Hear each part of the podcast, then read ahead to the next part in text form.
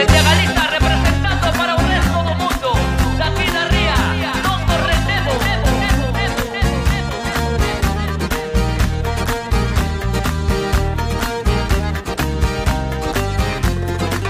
Somos calle, somos barrio, luz temprana en cada pueblo, el temporal y la marea que avanzará grande hacia otros que golpean y no aceptan que no seas de alta cuna ni palacio, ni te gusten sus ideas.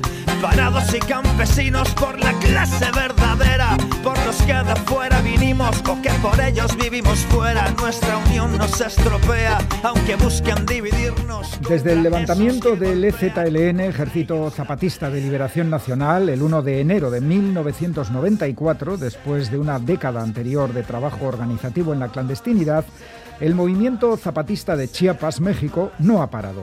Los pueblos originarios zapatistas han estado construyendo su autonomía todos estos años, han llevado a cabo numerosas iniciativas y han recibido en su territorio a organizaciones y movimientos de todo el mundo. Ahora serán ellos y ellas las que recorran el mundo en un viaje por la vida. Ollana Altuna, Rachaldeón. Rachaldeón, así es, una gira zapatista que ya comenzó. El pasado 3 de mayo, la primera delegación zapatista, la marítima, zarpó de México en el barco bautizado La Montaña, rumbo a Europa. Se trataba del escuadrón 421, conformado por cuatro mujeres, dos hombres y una persona, otro, a María José. La montaña llegó a Vigo el pasado 22 de junio, llegaba, como decía María José, a Slumil Kashenkop. A nombre de las mujeres, niños, hombres, ancianos y claro, Otroa Zapatista, declaro que el nombre de esta tierra, a las que sus naturales llaman ahora Europa, de aquí en adelante se llamará Slumil Kashenkop, que quiere decir tierra insumisa, o tierra que no se resigna. Este no escuadrón Y así será 421 es la avanzadilla de una delegación mayor de zapatistas que ya deberían de haber llegado a Europa en avión. Su viaje se ha topado con obstáculos impuestos que seguro salvarán y atendiendo a la convocatoria zapatista desde hace meses centenares de organizaciones de toda Europa preparan esta gira que les llevará por una treintena de países comparada también en Euskal Herria.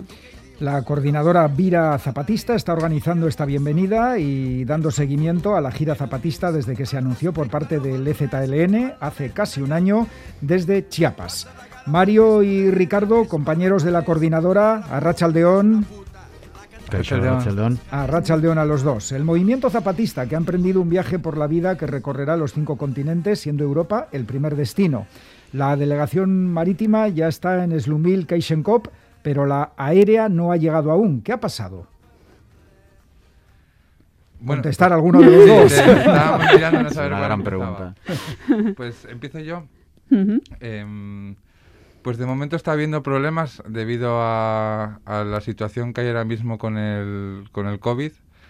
Eh, por, un, por un lado, primeramente hubo problemas con, con los pasaportes, dado que el gobierno mexicano puso, puso problemas a entregar pasaportes a, a las compañeras zapatistas, eh, además poniendo trabas eh, burocráticas y, que no tenía mucho sentido para, para crear un pasaporte, cada una diferente, desde que aportaran eh, pues que si tenían propiedades o, ciertos papeles que, que a ninguna nos habrían pedido, ni, ni siquiera a ninguna persona no indígena en México les habrían pedido. Eso retrasó mucho y, y aún así también, eh, dada una presión que ha habido desde Europa, una presión que se dio ahí en México, se, se consiguió hacer que más o menos fueran dando, aún quedan muchos pasaportes por dar. Otro problema de momento son las vacunas. Muchas eh, Ah, de las claro. personas eh, zapatistas que van a llegar sí están vacunadas. Pero estas vacunas que tienen no son reconocidas por, por la mayoría de los, por prácticamente todos los gobiernos de, de Europa. Vaya. Y, y entonces, bueno, pues están intentando, eh, pues aparte de que siguen vacunándose y, y se sigue haciendo este trabajo, pues también hacer una campaña para que dejen paso libre a estas delegaciones que vienen con unos protocolos COVID eh, muy severos, muy severos, tanto que nos está costando mucho asumirlos desde aquí en Europa, porque, porque nos exigen mucha organización. Para poder hacerlos. Pero mientras tanto, afortunadamente, eh, el Escuadrón 421, decíamos, ya llegó a Vigo el 22 de junio. Mario, tú estuviste allí para la bienvenida que se les dio. ¿Cómo fue? ¿Nos puedes contar un poquito? Pues, pues sí, a Vigo eh, había una coordinadora, en, eh, tanto en Vigo como a nivel de Galiza, y llegamos muchísimas personas internacionales que nos fuimos involucrando poco a poco en, esa organización y, formando parte. Se llegaron a hacer asambleas de, más de 100 personas para preparar el recibimiento, para preparar el, evento también eh, y tomar decisiones. Las decisiones que podíamos tomar, porque había muchas que tomaba el viento. Y, esas no había, no había quien, quien rebatirlas. Y también se retrasó esa llegada, fue, fue bastante inesperada. De repente, ah, ya están aquí, ya están aquí. No, que no llegan, no, que están varadas en Bayona, no, que ahora se van a tener que quedar eh, fondeando. No, que ya están. Y... Pero fue muy intenso. Nos encontramos un montón de personas que no, muchas nos conocíamos de pantallas, de haber estado, estado trabajando todo el año. Y allí nos empezamos primero muy torpemente y después poco a poco pues fuimos haciendo algo, aunque nos quedó un poco a medias. Bueno. Pero ha sido un aprendizaje enorme. Hombre, claro que sí, porque desde luego lo que no os han faltado son problemas, obstáculos y hay que superarlos poco a poco. Eh, esta avanzadilla, el Escuadrón 421, eh, ¿cuántas personas son? ¿Quiénes son? ¿Y qué es lo que están haciendo? Pues bueno, lo ha comentado ya la compañía al principio, son el 421, como dice, son cuatro mujeres, son cuatro, cuatro compañeras, dos compañeros y una compañeroa. Ajá. Y, de momento no han hecho, no han hecho, digamos, el trabajo de, de escucha y palabra que van a venir a hacer la delegación aérea, que, ha sido rebautizada la extemporánea, ya que, el, ya que así ha sido como el gobierno mexicano, el gobierno federal mexicano ha, llamado a las zapatistas eh, cuando han ido a pedir los pasaportes, ¿no? Les ha dicho sois extemporáneas. Es decir, que no, que, que, son, que están fuera de tiempo. Ay, como... y, y esta y digamos es, eh, han, han, hecho un recorrido hasta llegar a, a, París en el que después de Vigo fueron a Mérida después fueron a Madrid Valencia Barcelona Toulouse en estas ciudades hicieron eventos eh, de recibimiento y, y, llegaron a París hubo otro evento de recibimiento y, y, y, participaron en alguna cosa más. No sé si tú, Riz, quieres hablar un poco de lo que pasó en París con el... háblanos, háblanos, Riz. bueno, un poco por poner, bueno, eh, encantado al auditorio y muchas gracias por la invitación para poder poner en el mapa y en la situación actual y en, en, el involucramiento de todas y todos el que un hecho histórico como es el que llegue pues tanto la delegación zapatista como los representantes del CNI, del Congreso Nacional Indígena, porque no solo son eh, delegadas del EZLN, sino existe una agrupación de los pueblos indígenas en México que se llama el Congreso Nacional Indígena, que vienen también en representación eh, de sus pueblos, de sus luchas y su defensa del territorio. Em, cuando mencionaban quiénes son, pues bueno, son eso, ¿no? O sea, son estas personas, eh, en, su mayoría mujeres, eh, una de ellas Lupita, son muy jóvenes, ¿no? Por ponerles nombre, porque no solo es como ese mote eh, efímero, ¿no? Pues bueno, Carolina, Lupita, Marijó, Bernal es uno de los, de los jóvenes, la Yuli, que es de las más jóvenes. Eh, pues bueno, son personas que, que, pues asumen cargos y asumen responsabilidades allá y, que vienen ahora mismo como con una fuerza y una representación de un, pueblo, una región en lucha de, de, mucho tiempo y de mucha dignidad, ¿no? Em, para nosotras fue un, un, honor participar en, pues desde Vigo algunas, otras en algunos otros lugares, quienes les recibieron también en ese pequeño pre-tour ¿no? que hizo el escuadrón previo a la recepción o el agrupamiento de lo que sería luego la delegación aérea. Eh, pues bueno, tuvieron la oportunidad de visitar Mérida, estuvieron en Valencia, estuvieron en Barcelona, estuvieron en Toulouse, ¿no? Cuando cruzaron la frontera después de Barcelona a Francia, estuvieron en Toulouse Ahí fue donde yo tuve la oportunidad de conocerles por primera vez, les acompañamos en ruta en caravana, se, se me quedó la furgoneta en el camino, Oh. anécdota personal. Venga, que no falten problemas. Exactamente.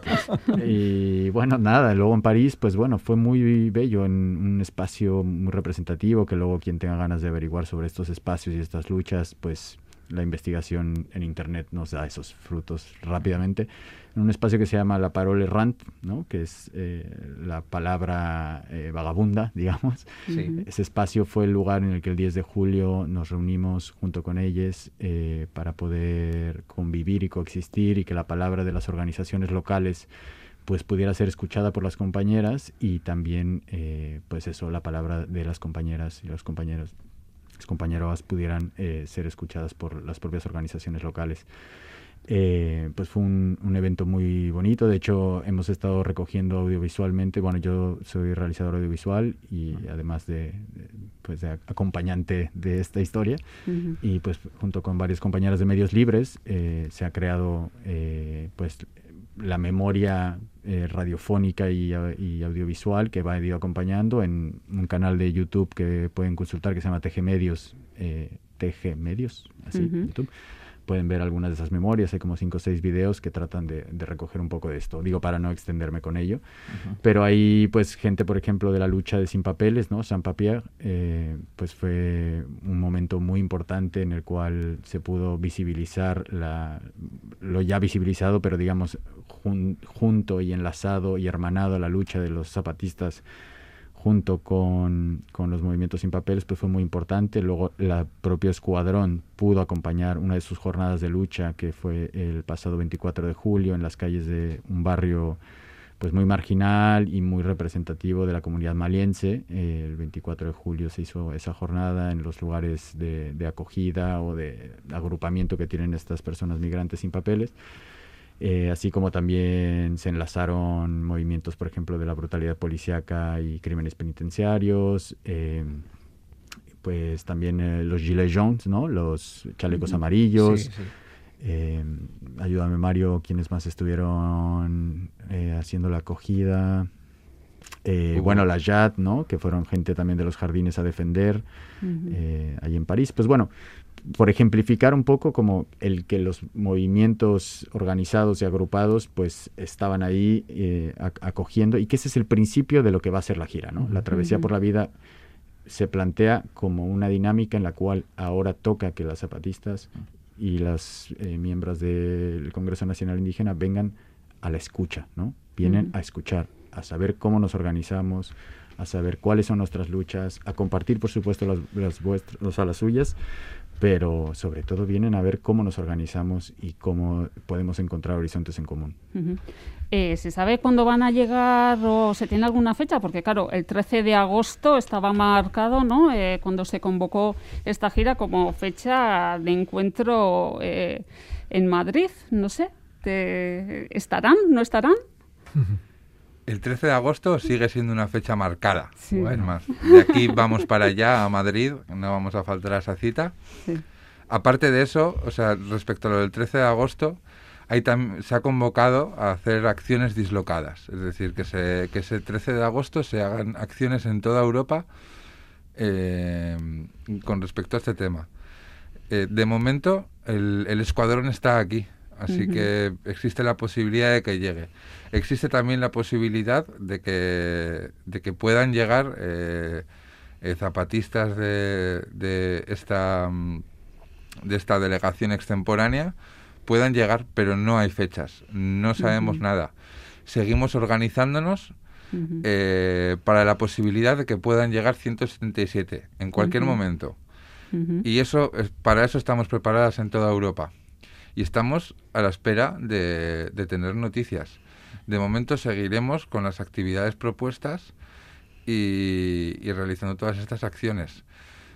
Pero, pero algo que tenemos, eh, que estamos aprendiendo, digamos, eh, en nuestra organización europea, que siempre ha estado muy marcada en fechas y, y en agendas eh, de cara a un año y, y cosas así, es a trabajar en la incertidumbre. Y además, en, en, como decía el compañero, que esto une muchas, eh, muchas luchas diferentes. Entonces nos estamos encontrando eh, personas de luchas eh, muy diferentes que, que tienen ese punto en común que son eh, que son las compañeras, las, o sea, son el zapatismo, que, que es capaz de unir tanto, porque nos representa muchas. Ujú. Y bueno, Sí, Y aquí, aquí, por ejemplo, en Euskal Herria, la coordinadora Vida Zapatista, ¿cómo os estáis organizando? ¿Quiénes estáis participando? ¿Cómo está haciendo este proceso organizativo en medio de la incertidumbre que comentas? Pues, pues ha habido una gran evolución desde octubre, la verdad, Ah, porque, porque en un principio eh, se entró- entraron a la coordinadora eh, organizaciones a las que las propias zapatistas llamaron y, y en esas primeras reuniones eh, se amplió esa, esa lista de, de colectivos, sobre todo pensando también en, en que estuvieran representados bien todos los arrialdes. Y poco a poco, conforme han ido entrando eh, más eh, colectivos y se ha ido ampliando y se ha ido complejizando, digamos, esa, esa coordinadora, eh, se han ido creando también estructuras de coordinadora, pues a nivel de Áraba, a nivel de Guipúzcoa, en, en Iparralde, en Nafarroa, Ujú. en Vizcaya. Entonces se ha ido un poco más eh, diluyendo para repartir todo, todas esas cosas más concretas. Pero aún así se sigue trabajando a un nivel de Euskal Herria en conjunto y preparando una agenda, que una agenda sin fechas, que es lo complicado. Sí, pero bueno, que van. em, eh, la delegación va a pasar por Euskal Herria. Ujú. Eso es así. Sí. Es- si no ah, pasa nada, Si no, si- si- a pesar de la incertidumbre, la previsión se mantiene. Luego, en fin, ya, ya veremos si por todos los sitios que tenéis que se les espera. Eh, imagino que, que, oye, que son 177. Ahí tiene que haber problemas de intendencia, como se suele decir, ¿no? Claro, sí, a nivel logístico es complejo, por supuesto, pero bueno, es esperanzador también saber que, que no solo es el número, ¿no? Que nos, que no- nos alumbre, sino es más bien eh, el, el hecho en sí mismo, ¿no? De que lleguen quienes lleguen, que nos motiven y que nos inciten a organizarnos. O sea, si no llegasen a venir en un eh, eh, lo que sea, ¿no? sí. el hecho de que estemos ahora, como ha comentado el compañero, eh, reunidos, reorganizándonos, replanteándonos, organizándonos a nivel territorial, viendo nuestros errores y nuestros aciertos, eso es, yo creo, el principio mismo del motivo por el cual vienen. Claro, yo, yo creo que lo que estáis explicando es que de una manera u otra se ha puesto en marcha un engranaje que era muy importante, que funcionara y está funcionando. Exactamente. Claro. Con claro todas sí. sus complejidades. Inclusive como me permito comentar un poco como algo representativo de esta organización de la vida zapatista que, comentáis. eh, estará por salir en estos, no sé si hoy o mañana, pero estaremos justo pidiendo eh, también recolección de, alimentos, recolección de algunas herramientas o cosas que vamos a necesitar para esta acogida monumental de la que hablamos. Entonces pronto podrán ver en nuestras redes eh, la información concreta de dónde van a ser estos puntos, de cuáles serán los horarios y las logísticas a nivel territorial, por hablar de una de las cosas que, que llevaremos a cabo y que irán sabiendo independientemente de que luego la agenda y los espacios de encuentro o propuestas serán acogidas, recibidas y en- engranadas de la mejor manera posible. Bueno, eh, ya casi eh, estamos llegando a la final de la entrevista, pero sé que eh, tenemos una curiosidad porque, bueno, entre las 177 eh, zapatistas, entre los 100 y las 177 zapatistas, también se espera la llegada de su comandante Moisés. No sé, ¿eso ha sido también eh, una sorpresa o no? Pues sí. sí, De- es un poco- definitivamente. y desde el punto fan es como, ¡ah, viene Moisés! Claro. Sí, también yo creo que es el lenguaje Sí. muy propio de los zapatistas que siempre el, eh, la información en código, ¿no? Y, la, y la expectativa, la incertidumbre, la poesía, el humor, eh, el jugar con certezas que se difunden y se diluyen y luego se construyen desde otro lugar, pues nos mantiene obviamente con, pues eso, con una incertidumbre rica de y, y si llega y si no llega y si no llega, o- lo mismo que decíamos antes, es que y si no llegasen a venir, No. pues el zapatismo ha llegado aquí, porque nos han planteado una idea de cómo organizarnos aquí. Y por dar una señal, yo creo que Vitoria-Gasteiz va a ser un lugar importante en esta gira, ¿verdad? Sí, sí, por supuesto, por supuesto que intentaremos que así lo sea. El, el territorio del barrio autónomo de Recaleor está planteando el que pueda ser un espacio de acogida junto con la articulación de toda la coordinadora de Álava que se integra en sí misma en la Vira Zapatista, ¿no? en la coordinación de Euskal Herria. Así que trataremos de que se sientan en casa ahí junto con todo el, el movimiento popular que quiera participar, que tenga propuestas y que podamos articular entre todas eh, diferentes espacios.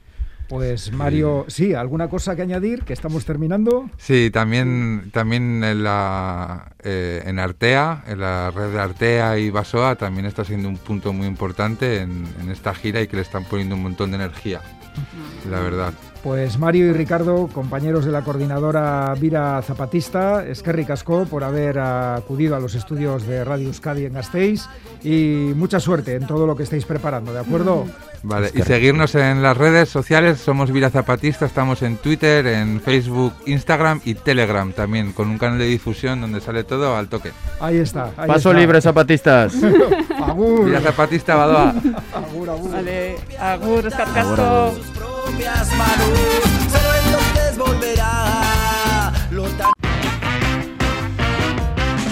Radio Euskadi, Graffiti, el spray sonoro de cada tarde.